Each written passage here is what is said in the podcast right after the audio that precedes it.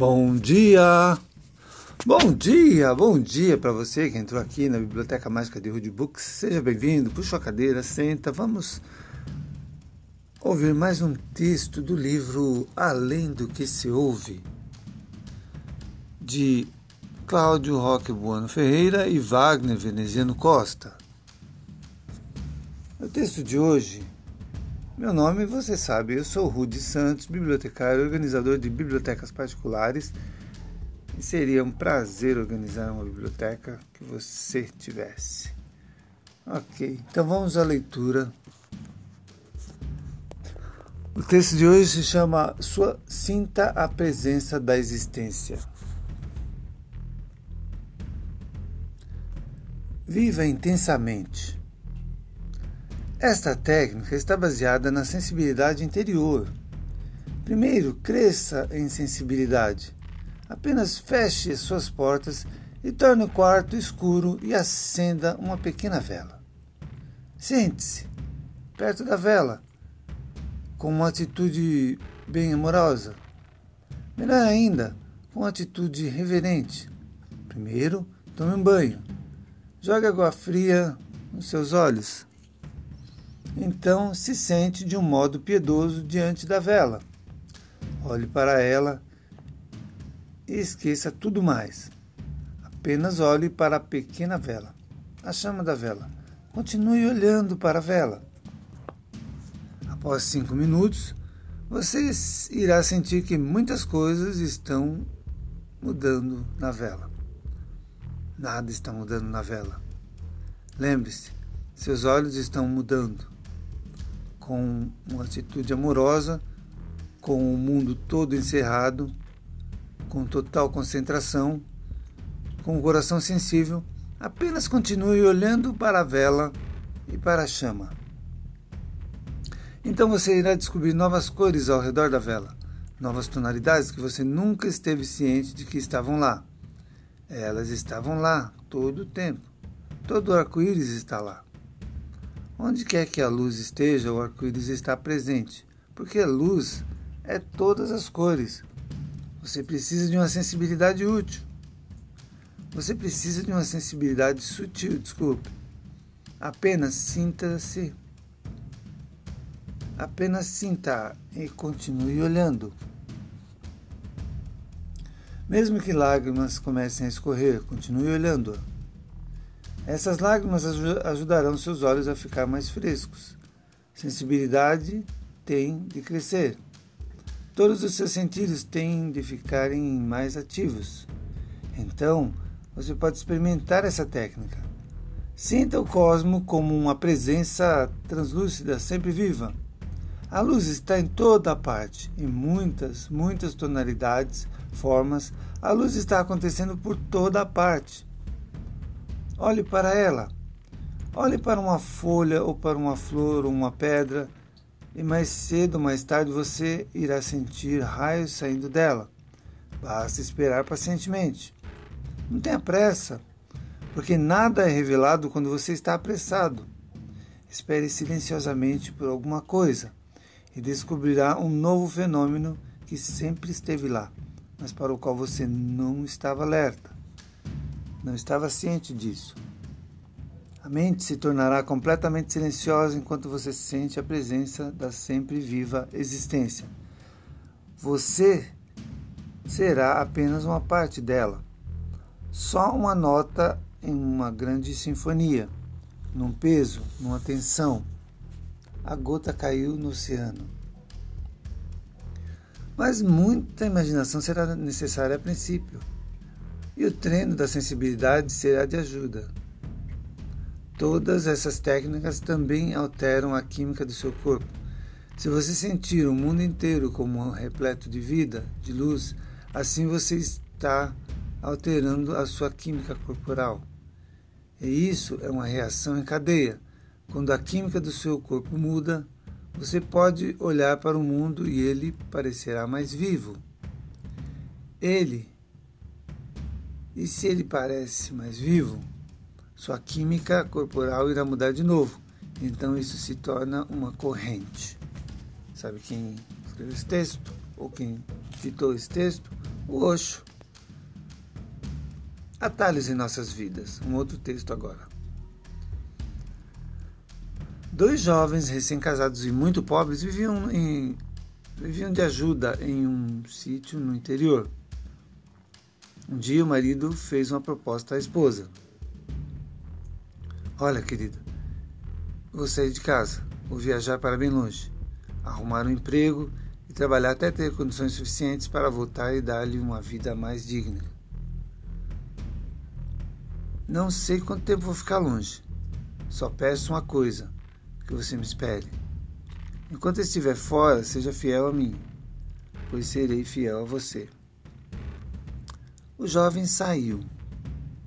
Então, andou muitos dias a pé, até que encontrou um fazendeiro que estava precisando de alguém para ajudá-lo. O jovem chegou, ofereceu-se para trabalhar. Foi aceito. Ele propôs um pacto com o patrão que também foi aceito. O pacto foi este. Deixe-me trabalhar pelo tempo que eu quiser e quando eu achar que devo ir, o Senhor me dispensa das minhas obrigações. Não quero receber meu salário nesse período. Peço que o Senhor coloque na poupança até o dia em que eu for embora. Nesse dia, o Senhor me dá o dinheiro e eu sigo o meu caminho. O patrão concordou e tudo foi acordado. O jovem trabalhou na fazenda durante 20 anos, sem férias nem descanso. Um dia ele chegou para o patrão e disse: Senhor, dê-me o meu dinheiro, pois eu estou voltando para minha casa. O patrão então lhe respondeu: Tudo bem, afinal fizemos um pacto e vou cumpri-lo, mas antes quero fazer-lhe uma proposta. Eu lhe dou o dinheiro e você vai embora. Ou eu lhe dou três conselhos e não lhe dou o dinheiro. Vá para o seu quarto, pense e depois me dê a resposta. Ele pensou durante dois dias, procurou seu patrão e disse: Quero os três conselhos. O patrão reforçou. Ah, mas se eu lhe der os três conselhos, não lhe dou o dinheiro. O empregado respondeu quero os conselhos. O patrão então orientou os empregados. Nunca toma, tome atalhos em sua vida. Caminhos mais curtos e desconhecidos podem custar sua vida. Nunca seja curioso para aquilo que é mal, pois a curiosidade para o mal pode ser fatal. Nunca tome decisões em momentos de ódio ou de dor, pois você pode arrepender-se e pode ser tarde demais. Após dar os conselhos, o patrão disse ao homem que já não era tão jovem assim. Aqui você tem três pães, dois para você comer durante a viagem e o terceiro era para comer com sua esposa ao chegar em seu lar. O homem não seguiu seu caminho de volta. Perdão. O homem então seguiu seu caminho de volta depois de 20 anos longe da casa e da esposa que tanto amava. Após o primeiro dia de viagem, encontrou um andarilho que o cumprimentou e lhe perguntou: Para onde você vai? Ele respondeu: Eu vou para um lugar muito longe, que fica mais de 20 dias de caminhada para esta estrada, por essa estrada. O andarilho disse então: Rapaz, o caminho é muito longo, eu conheço um atalho muito bom, e por ele você chega em poucos dias. O homem contente começou a seguir pelo atalho. Quando se lembrou do primeiro conselho, então voltou e seguiu o caminho normal. Dias depois soube que o atalho levava a uma emboscada. Depois de alguns dias de viagem, cansado ao extremo, achou uma pensão à beira da estrada onde podia hospedar-se. Pagou a diária e, após tomar um banho, deitou para dormir. De madrugada, acordou assustado com um grito estarrecedor. Levantou-se, deu um salto e dirigiu-se à porta para ir até o local do grito. Já estava prestes a abrir a porta quando lembrou do segundo conselho. Voltou, deitou-se e dormiu. Ao amanhecer, após tomar café. O dono da hospedagem lhe perguntou se ele não havia ouvido um grito e ele disse que sim. O hospedeiro disse: Você não ficou curioso? Ele disse que não. O hospedeiro respondeu: Você é o primeiro hóspede a sair vivo daqui, pois meu filho tem crise de loucura, grita durante a noite e quando o hóspede sai, mata-o e enterra-o no quintal. O rapaz prosseguiu sua longa jornada. Ansioso por chegar à sua casa, depois de muitos dias e noites de caminhada, já no entardecer viu entre as árvores a fumaça de sua casinha. Andou e logo viu entre os arbustos a silhueta de sua esposa. Estava anoitecendo, mas ele pôde ver que ela não estava sozinha. Andou mais um pouco e viu que ela tinha entre os braços um homem que lhe acariciava os cabelos.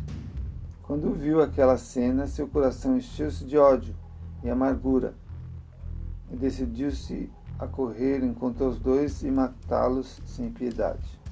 Respirou fundo, apressou os passos. Quando se lembrou do terceiro conselho, então parou, refletiu e decidiu dormir naquela noite ali mesmo. No dia seguinte, tomaram a decisão ao amanhecer. Já com a cabeça fria, ele disse: Não vou matar minha esposa nem seu amante. Vou voltar para o meu patrão e pedir que me aceite de volta. Mas antes quero dizer à minha esposa que eu sempre fui fiel a ela. Dirigiu-se à porta da casa e bateu. Tuc, tuc, tuc. Quando a esposa abre a porta e o reconhece, atira-se a seu pescoço e o abraça afetuosamente. Ele tenta afastá-la, mas não consegue. Então, com lágrimas nos olhos, diz-lhe: Eu fui fiel a você todo esse tempo e você me traiu. Ela responde espantada. Como? Eu nunca o traí. Esperei que você esperei você durante esses 20 anos. Então ele lhe perguntou: E aquele homem que você estava acariciando ontem ao entardecer? Ela disse: Aquele homem é nosso filho. Quando você foi embora, descobri que estava grávida. Hoje ele está com 20 anos de idade. Então o marido entrou, conheceu, abraçou seu filho e contou-lhes toda a sua história.